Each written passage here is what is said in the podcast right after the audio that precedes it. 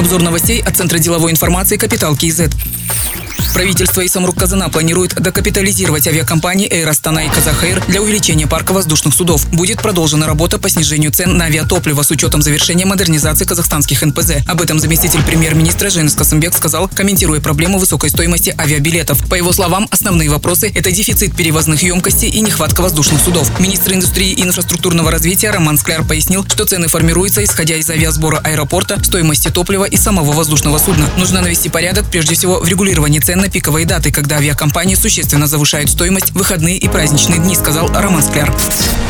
Казахстанский фонд гарантирования депозитов объявил максимальные рекомендуемые ставки по всем видам депозитов на октябрь. Среди сберегательных вкладов наиболее популярными остаются депозиты без пополнения на 12 месяцев. Максимальная ставка вознаграждения по этим вкладам 13,6% годовых. Следующий по популярности – сберегательный вклад без пополнения от 12 месяцев. По ним рекомендуемая ставка 14,1% годовых. По срочным депозитам на октябрь определено максимальное значение 10,7%.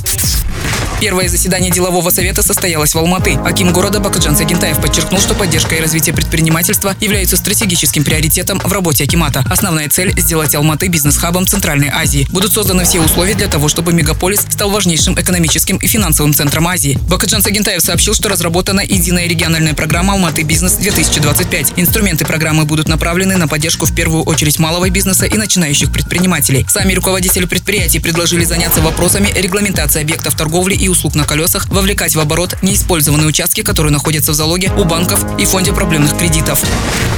В районе Капшагая запустили солнечную электростанцию мощностью 100 мегаватт. Общая проектная стоимость станции составила 27 миллиардов 700 миллионов тенге. Инвестор вложил 10 миллиардов 400 миллионов. Также для финансирования проекта привлечены заемные средства Банка развития Казахстана более 10 миллиардов тенге и БРК Лизинг 6,5 миллиардов тенге. В рамках программы «Дорожная карта бизнеса» из бюджета Алматинской области профинансировано строительство высоковольтной линии, на что направлено около 230 миллионов тенге. По проекту электростанция будет ежегодно вырабатывать около 160 миллионов киловатт-час электроэнергии.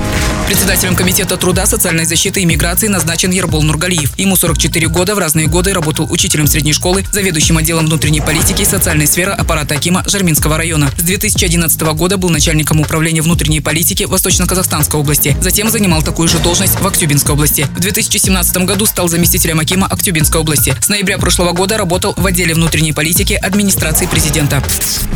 Советником Акима Алматы назначен музыкант Мирамбек Беспаев. Он родился в 1976 году в городе Тарас. Окончил Казахский государственный институт театра и кино. В 2001 году с Кинжибеком Жанабиловым и Сакеном Майгазиевым образовал группу «Музарт». Другие новости об экономике, финансах и бизнес-истории казахстанцев читайте на Капитал Киезет.